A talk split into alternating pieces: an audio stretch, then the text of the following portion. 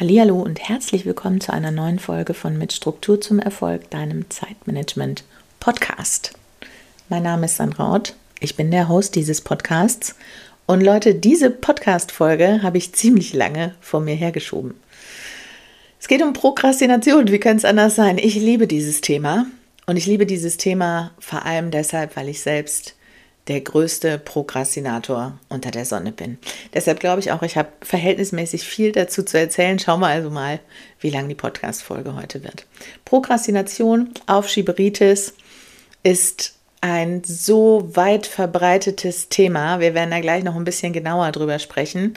Und ähm, ich kämpfe mit dem Thema seit langer, langer Zeit. Ich glaube schon in frühen Schulzeiten und hat es ja natürlich durch die Schulzeit gezogen im Studium kann ich wirklich final sagen, meine Diplomarbeit habe ich literally in zwei Wochen geschrieben. Und ich glaube, ich hatte drei oder sogar sechs Monate Zeit, weiß ich nicht mehr, ist ja schon ein, zwei Tage her. Und glaub mir, ich habe es nicht in den ersten zwei Wochen geschrieben, sondern natürlich ganz hinten raus. Ich prokrastiniere alles. Ich bin immer noch froh, dass ich es meistens rechtzeitig zur Toilette schaffe, weil ich das nämlich auch aufschieben würde, wenn es nicht notwendig wäre. Ich weiß, too much information. Prokrastination, fangen wir vielleicht mal damit an, ist keine Krankheit. Ne? Das ist nicht so. Es ist auch kein wirkliches psychologisches äh, Phänomen, was nur hier und da mal auftritt. Ich glaube, dass es jeder kennt. Die Ausprägungen sind sehr, sehr unterschiedlich. Es ist so eine Art Nebenerscheinung, vielleicht auch ein Symptom und ich bin mir sicher, dass immer, immer, immer irgendwas dahinter liegt. Man prokrastiniert nicht, weil man lieber auf der Couch liegt, man prokrastiniert nicht, weil man faul ist. Ganz im Gegenteil. Prokrastination, Prokrastination hat mit Faulheit sowas von überhaupt nichts zu tun. Ähm, das, da werden wir gleich auf jeden Fall auch noch drauf eingehen. Eine ganz, ganz häufige Begleiterscheinung und oft auch Ursache äh, von Prokrastination ist Perfektionismus. Muss nicht, ne? Ist aber oft. Und glaub mir, Perfektionisten sind selten faul. Habe ich jedenfalls noch nicht erlebt. Aber wir fangen jetzt einfach mal ganz von vorne an. Was bedeutet dieses leicht mysteriöse und wie du schon gemerkt hast, auch nicht ganz einfach auszusprechende Wort Prokrastination? Prokrastination ist die wissenschaftliche Bezeichnung für ein pathologisches Aufschiebeverhalten. Also nicht, wenn du ab und zu mal irgendwas aufschiebst, sondern wenn du wirklich notorisch, pathologisch immer aufschiebst. Prokrastination ist eine wirklich ernstzunehmende Arbeitsstörung und kann sowohl private Alltagsaktivitäten als auch schulische, akademische oder berufliche Tätigkeiten betreffen. Ja, das klingt jetzt schon mal erst relativ spannend, finde ich. Schule, Uni, Job, kann man sich alles noch vorstellen, aber tatsächlich gilt es auch für private Aktivitäten, insbesondere Alltagsaktivitäten, Haushalt, ähm, Sachen zur Post bringen, Müll raus und, und, und. Und hat, wirkt sich tatsächlich auch auf Verabredungen mit Freunden aus. In Extremfällen hängt das alles sehr, sehr stark zusammen. Also, es ist eine Arbeitsstörung und der Leidensdruck derer, die wirklich betroffen sind, dadurch, dass sie pathologisch aufschieben, der ist enorm. I tell you. Das Ding ist ja, ein prokrastinierender Mensch, der liegt ja nicht auf die Couch und entspannt sich und erholt sich, während er aufschiebt. Der liegt ja nicht da und denkt, ah, jetzt machst du mal Pause. Der liegt da vielleicht, ja, das kann sein. Der liegt da vielleicht auch einen ganzen Tag. Ja, der schiebt auf, das ist klar aber er hasst sich dafür. Dieser Mensch ist voller Selbstzweifel und innerer Diskussionen. Und immer wieder kommen diese negativen Selbstgespräche und immer dieses so, eigentlich müsstest du ja. Und permanent führt es zu ständigen Vergleichen und es kommt sowas dabei raus wie, scheinbar können das alle, nur ich kann es nicht. Es ist ein unglaublich destruktiver Denkprozess.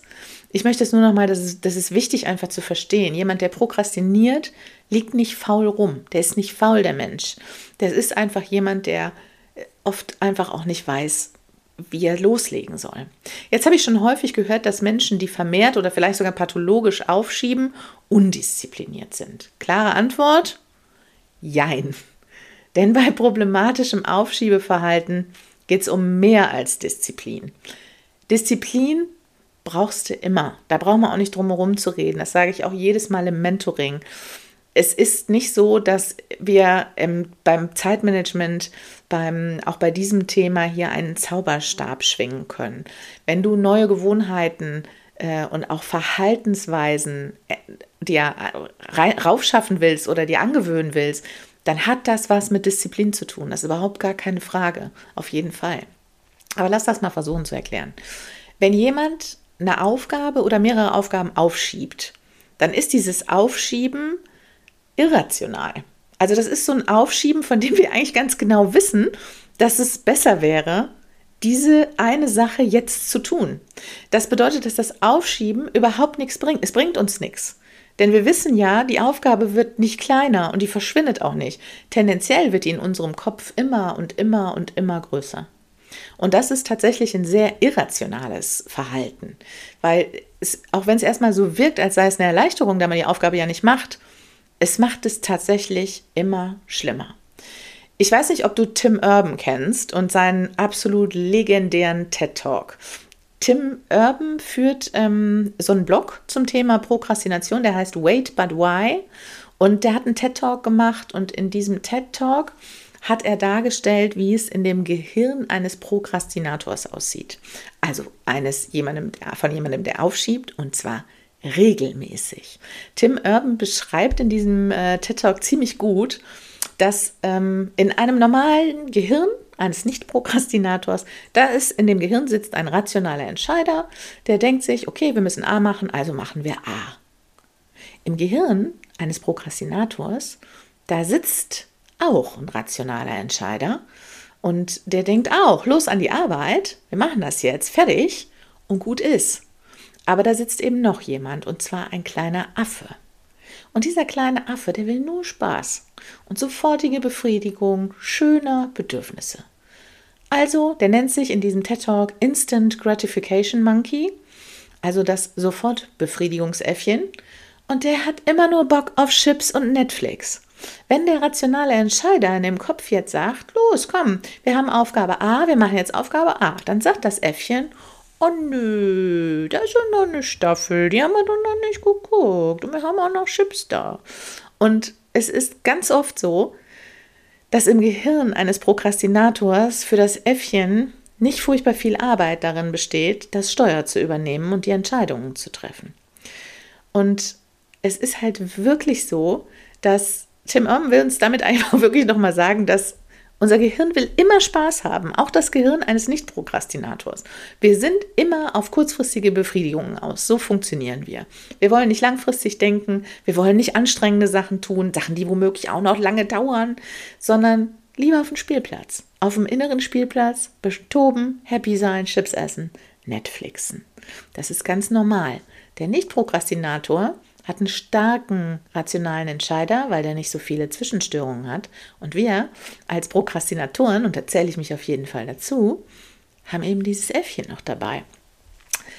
Die Aufgaben, und das ist jetzt das Entscheidende, die verschwinden aber nicht, wenn der Affe auf seinem inneren Spielplatz rumturnt, sondern wie wir ja alle wissen, ist es so, dass oft Deadlines für Aufgaben näher rücken. Klassisches Beispiel, was jeder kennt, ist die Steuererklärung. Die Aufgabe rückt näher und näher und irgendwann taucht im Gehirn eines Prokrastinators eine dritte Figur auf. Das Panikmonster. Und vor diesem Panikmonster, was eben verkörpert, dass es eine Deadline gibt, da hat selbst der Affe Angst.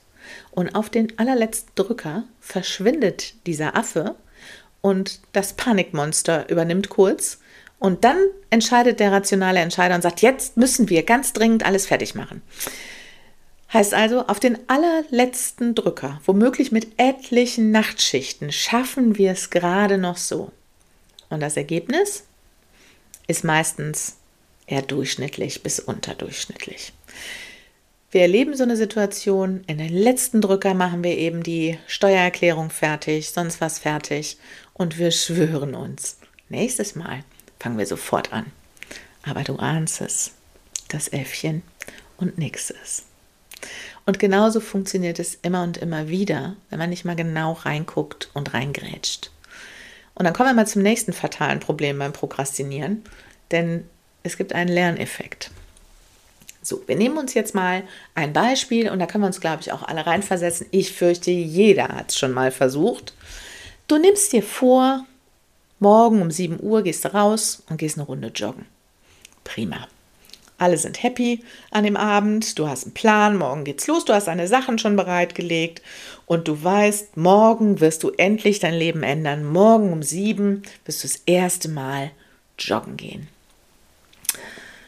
Nächster Tag, der Wecker klingelt, morgens um 6.30 Uhr, deine Sportsachen liegen bereit, aber ach, es regnet. Nee. Also bei Regen ja, holst du dir doch wieder nur eine Erkältung, hast doch gerade noch eine. Nee, dann, dann fängst du lieber einen Tag später an. Das Gehirn denkt direkt so, ah, okay, wir haben uns das vorgenommen, ah, jetzt machen wir das doch lieber nicht. Perfekt, habe ich verstanden. Chillen wir also was. Der nächste Tag kommt, kein Regen. Sonne, 7 Uhr, deine Sportsachen liegen bereit. So mitten in der Woche jetzt bekommst du ja jetzt auch keine Routine mehr aufgebaut. Da fängst du dann lieber nächsten Montag an. Sonst klappt das nämlich sowieso nicht. Mitten in der Woche ist kein guter Termin zum Anfang. Das Gehirn so. Ah, ich verstehe. Wir nehmen uns was vor, dann ist der geplante Zeitpunkt da und wir machen das nicht. Dann nehmen wir uns das nochmal vor, der Zeitpunkt kommt und wir machen das wieder nicht. Jo, alles klar, ist gespeichert und here we go. Damit hast du direkt eine Routine programmiert. Das Ding ist, es gibt einfach einen Lerneffekt, ja? Das Gehirn versteht immer nur, okay, Montag und dann ist Montag und du machst Montag nicht und dann sagst du ja nächsten Montag. Es gibt Menschen, und das ist jetzt gar nicht so witzig, wie es klingt, die verbringen ihr gesamtes, ihr gesamtes Leben nächsten Montag oder nächsten ersten oder nächstes Jahr in diesem Modus. Das ist wirklich gar nicht so witzig, wie es zunächst klingt. Gleichzeitig kannst du dir vielleicht auch ungefähr vorstellen, was im Gehirn eines Menschen passiert, der so pathologisch prokrastiniert. Der hadert mit sich, der Mensch, verteufelt sich, wenn es wieder nicht klappt. Und bei jedem Mal, wenn er verbissener versucht, das zu schaffen und wieder scheitert, wird das Leben ein wenig weniger lebenswert. Selbstbewusstsein zero. Und überhaupt der, der Glauben, Dinge nochmal ändern zu können, verändern sich. Der Prokrastinator, insbesondere der pathologische Prokrastinator, ist ein schwer unglücklicher Mensch. Und es gibt, und da bin ich ganz, ganz ehrlich, es gibt haufenweise Möglichkeiten, das zu ändern. Aber, und da komme ich wieder darauf zurück, ganz ohne Disziplin wird es nicht gehen. Wichtig ist aber im allerersten Schritt, wo ich das gerade gesagt habe, wenn du dich da rein denkst, wie der Mensch anfängt über sich selber zu denken, der immer wieder am nächsten Montag scheitert. Es ist wichtig, diese Gedanken und die eigenen Gefühle von den Aufgaben zu trennen. Wenn du vor einer Aufgabe stehst, dann lass nicht zu, dass du anfängst, innere Selbstgespräche zu beginnen. Nicht so ein, oh mein Gott, wie soll ich das nur schaffen? Wenn solche Gedanken kommen, dann lass sie einfach vorüberziehen. Schenk denen keine Beachtung, spring da nicht drauf an, diskutier nicht innerlich mit dir selber, lass den Gedanken ziehen. Und wenn das hilft, dann stell dir den kleinen Affen vor, der da jetzt wutstampfend vor dir steht und jetzt auf den Spielplatz will und sagst du dem, nein, wir gehen jetzt nicht, jetzt wird gearbeitet, wir gehen später auf den Spielplatz. Und wenn dir das zu albern ist, da ist ja jeder anders, dann ruf innerlich Stopp auch gerne laut, aber das mag ja im, im, Büro oder wo auch immer komisch vorkommen. Und dann fang an, nur ein paar Minuten die Aufgabe zu erledigen. Nur die erste Aufgabe. Aber fang an. Und wenn es nur fünf Minuten sind, mir persönlich hilft ja Zählen immer, wenn solche Gedanken kommen. Ich zähle rückwärts, meistens von neun runter. Neun, acht, sieben bis null. Und im Idealfall mache ich das laut. Also wirklich laut, nicht nur innerlich, sondern wenn es irgendwie möglich ist, zähle ich laut runter. Das ist auch nicht ganz so weird wie laut Stopp schreien. Zählst also vor dich hin 9, 8, 7, 6. Warum? Während mein Gehirn zählt, ist das beschäftigt mit Zählen. Und während es damit beschäftigt ist, kann es keine Ausreden erfinden. Das funktioniert nur, zumindest bei mir, wenn ich laut zähle, wenn ich das leise so im Kopf mache, funktioniert das nicht. Aber wenn ich laut zähle, dann ist durch die Sprache, die raus muss, durch das Zählen das Gehirn damit befasst und kann nichts anders machen. Und bei Null da erlaube ich mir dann auch keine Ausreden mehr. Die hätte ich vorher haben können. Das Gehirn kann eine Sache, nur immer eine Sache bewusst. Und in diesem Fall ist es das Zählen. Das ist gut, ne? Ich würde es mal versuchen. Und ich habe noch ein paar wertvolle, wirklich gute Tipps.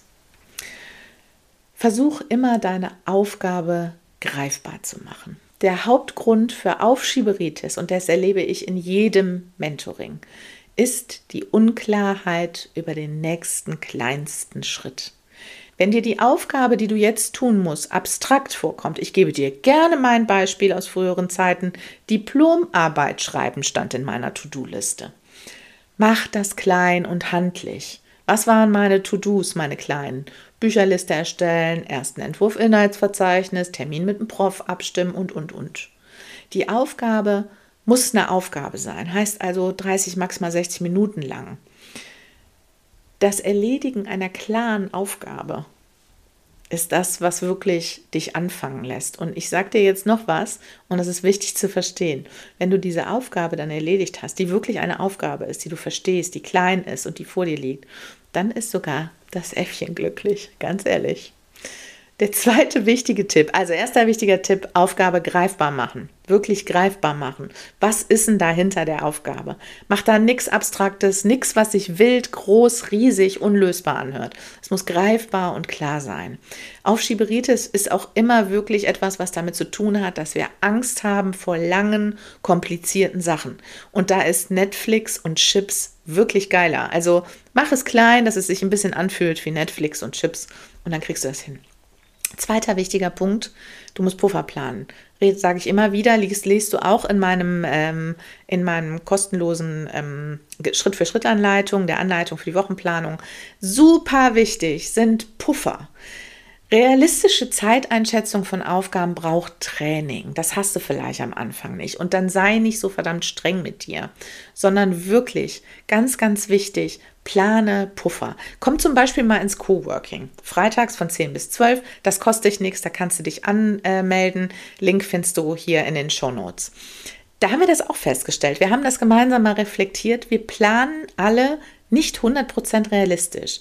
Diejenigen, die mehr Erfahrung haben mit der Planung, die kriegen das deutlich besser hin. Aber man verschätzt sich manchmal auch total. Dann denkst du, das dauert eine Stunde und es dauert aber drei.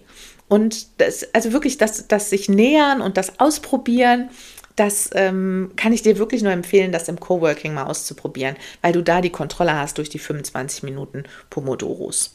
So, wir nehmen uns also was vor und schaffen dann nur die Hälfte. Das ist nämlich die Gegenseite. Und dann bist du super, super frustriert, wenn das immer wieder passiert. Wenn du das beim ersten Mal passiert, sei nicht hart zu dir, beim nächsten Mal klappt das besser. Das ist alles Training. Also plane Puffer. Wenn du 30 Minuten schätzungsweise Aufgabe hast, gehen wir davon aus, 45 wird sie mindestens dauern. Nächster Tipp nach den Zeitpuffern. Beseitige jede Form von Ablenkung. Ich kann es immer nur wiederholen, wenn ich mich fokussieren muss, wenn ich Podcast-Folgen entwickle, wenn ich Content schreibe, wenn ich die Mentorings vorbereite, wenn ich an meinen Produkten arbeite, dann liegt mein Handy in einem anderen Zimmer so weit oben im Regal, dass ich immer zu faul bin, mich danach zu strecken. Der Aufwand, mir das zu holen, um bescheuerte paar TikTok-Videos zu gucken, der ist mir zu hoch. Dafür sind mein Affe und ich viel zu faul. Also das ist mein Tipp, leg es wirklich weg. Zum Schluss. Das lässt sich in den Griff bekommen. Wenn du jemand bist, der dazu neigt, wirklich aufzuschieben, dann ist es nichts, was man in fünf Minuten oder mal eben in einer Podcast-Folge lösen kann. Aber es ist etwas, was wirklich eine Belastung sein kann. Und ich bin ganz ehrlich, sei einfach lieb zu dir, hab Geduld mit dir, sei nett. Du bist nicht das Problem. Das ist ultra wichtig zu verstehen. Diese inneren Selbstzweifel und Gedanken von, alle können das, nur ich nicht, weil ich bin der einzige Mensch, der es nicht hinkriegt, das stimmt nicht. Du bist nicht das Problem. Dir fehlen vielleicht noch ein paar Mittel, dir fehlt ein bisschen Training und vielleicht hapert es manchmal auch noch ein kleines bisschen am Mindset. Aber ganz ehrlich, das kann man in den Griff bekommen. Wenn du dir Unterstützung bei diesem Thema wünschst oder bei irgendeinem anderen Zeitmanagement-Thema, dann bewirb dich gerne auf ein kostenloses Erstgespräch auf sandraort.info und dann schauen wir mal, ob und wie ich dich auf deinem Weg unterstützen kann. Ich hoffe, dass diese mir so sehr am Herzen liegende Folge zum Thema Prokrastination dir gefallen hat, dass du ein bisschen Spaß hattest, aber auch ähm, verstanden hast, dass Prokrastination was ist, was schon sehr belastend sein kann. Und ja, ich würde sagen, in diesem Sinne, ich freue mich auf Feedback. Lass mich immer gerne wissen, wie es dir gefallen hat. Und äh, ja, dann sage ich einfach mal eine wunderschöne Woche und bis nächsten Dienstag. Lass es dir gut gehen. Tschüss.